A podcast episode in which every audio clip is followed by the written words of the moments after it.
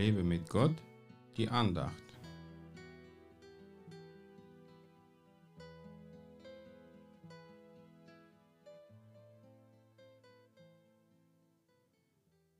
Die Ehe soll von allen in Ehren gehalten werden und das Ehebett unbefleckt.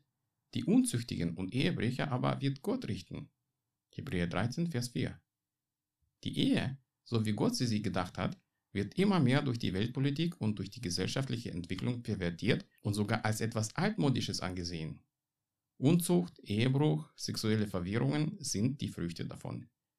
Der Teufel will aber noch mehr Menschen, besonders die junge Generation, verwirren, damit sie keine gesunde Ehen bilden können. Er nutzt die Politik, um seine Pläne zu verwirklichen. Was mich aber am meisten dabei stört, dass viele Christen sich verführen lassen und lassen sich von dem Zeitgeist mitverführen. Dass es in einem Eheleben schwierig sein kann, ist eigentlich normal.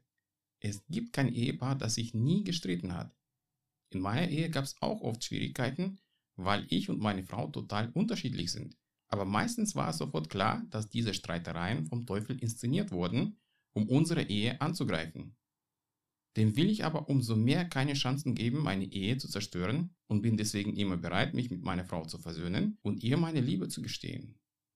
Wenn beide Partner wissen, was Gott von der Ehe hält und dass sie für ihn heilig ist, dann ist es leichter, jeder Versuchung und Verführung gemeinsam zu widerstehen.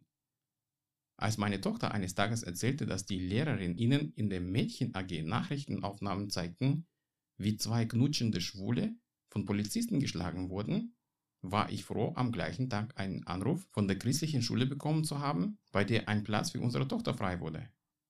Wir müssen mehr für unsere Familien und für unsere Kinder beten, damit der Verführer sie nicht zerstören kann. Wir müssen als Ehepaare und Eltern gute Vorbilder sein, damit die jungen Leute von uns lernen können, wie eine Ehe und eine Familie funktionieren. Selbst wenn du nicht verheiratet bist, halte dich trotzdem an Gottes Vorstellungen an der Ehe fest. Gott segne dich.